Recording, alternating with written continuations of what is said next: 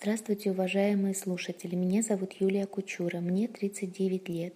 С проблемой остеохондроза пояснично-крестцового отдела я столкнулась в достаточно юном возрасте, когда после школы я из деревни приехала в город учиться в университет. Мама мне постоянно передавала посылки с продуктами.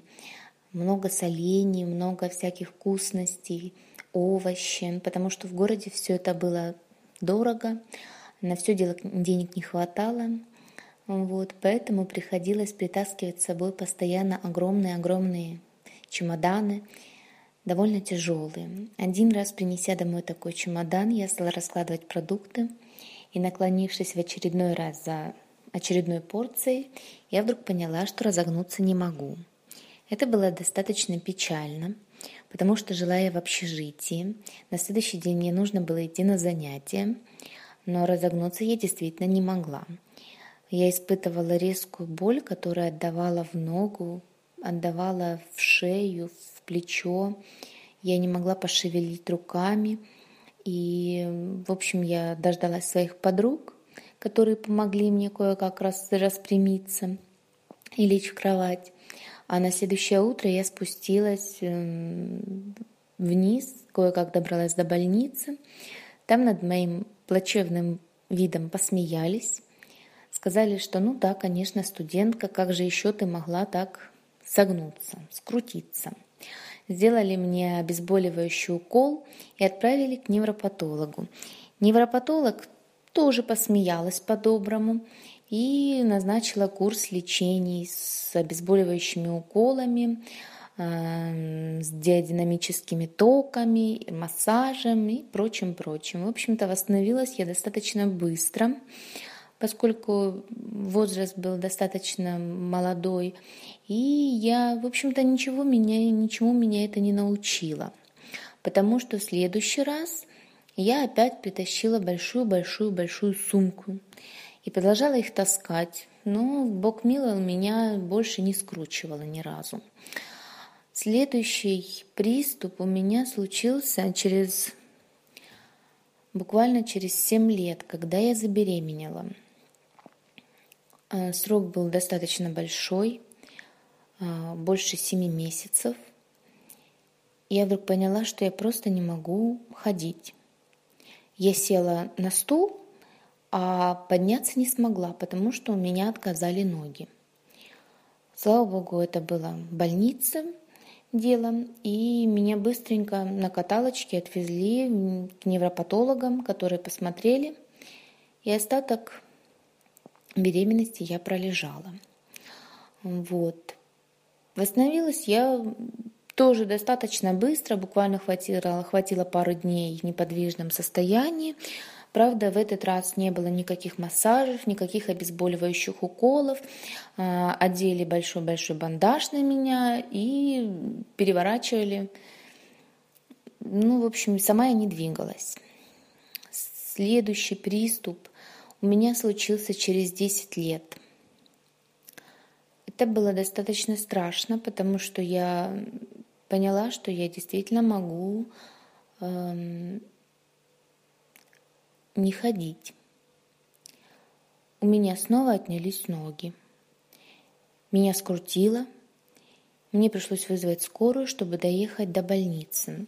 В больнице мне сделали несколько уколов. Я поняла, что это противовоспалительные и обезболивающие. Боль купировали. И я осталась в больнице на непродолжительное время для обследования. Там мне поставили диагноз а, остеохондроз пояснично-крестцового отдела, левосторонняя люмбалгия. А, выписали кучу препаратов.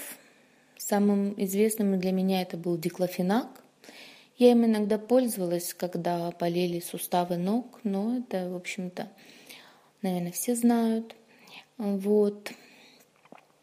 Потом я уже постепенно входя в тему, я уже знала о комплегаме, о мавалисе и о том, что все эти препараты стоят примерно как моя зарплата. То есть достаточно дорого. А курс насчитывал для меня примерно 2-3 упаковки.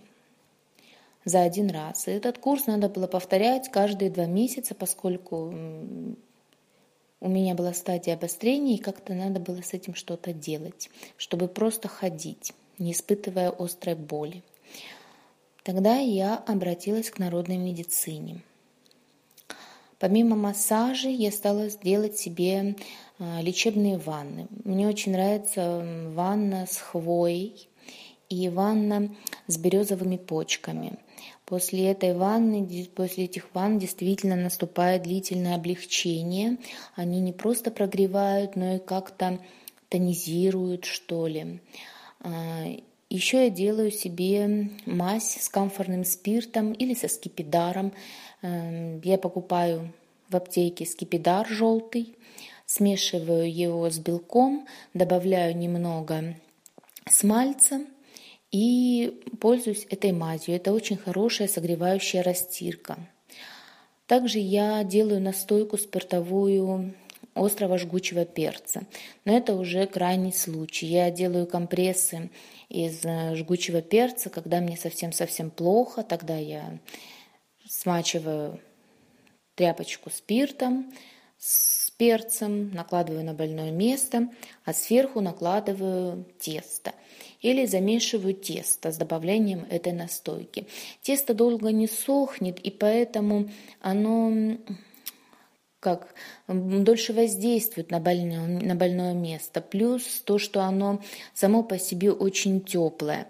Лучше всего замешивать тесто на, не на пшеничной муке, а на любой другой. Можно перемолоть овсяные хлопья пополам с пшеничной мукой, можно взять ржаную муку, это вообще замечательно, потому что в ржаной муке очень много витаминов, очень много всяких, собственно, полезных, своих собственных полезных веществ, помимо того, что а, мы добавляем в него. Вот. Пришлось пройти курс э, укусов пчелами.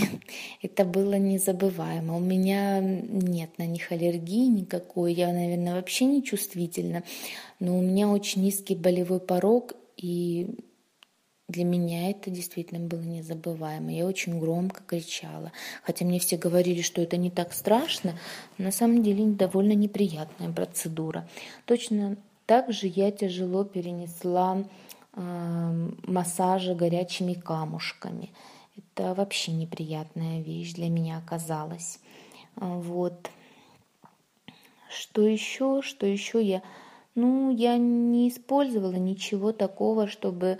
Э, ничего такого, что может быть э, радикальное, там, но в общем-то, я не пользуюсь сейчас ни мавалисом, ни, ни мавасином, ни диклофенаком, ни комплеганом, потому что я прошла несколько э, курсов лечения травами, то есть вот э, каждодневные ванны, то есть каждодневные растирки. А на данный момент уже больше года я не испытываю никаких болевых ощущений. Правда, сейчас я делаю щадящую гимнастику, которая позволяет мне более гибкой быть, что ли. Вот. В общем, я стала, наверное, больше любить себя. И я больше не хочу травиться лекарствами, когда можно прекрасно обойтись без них. Спасибо большое за внимание.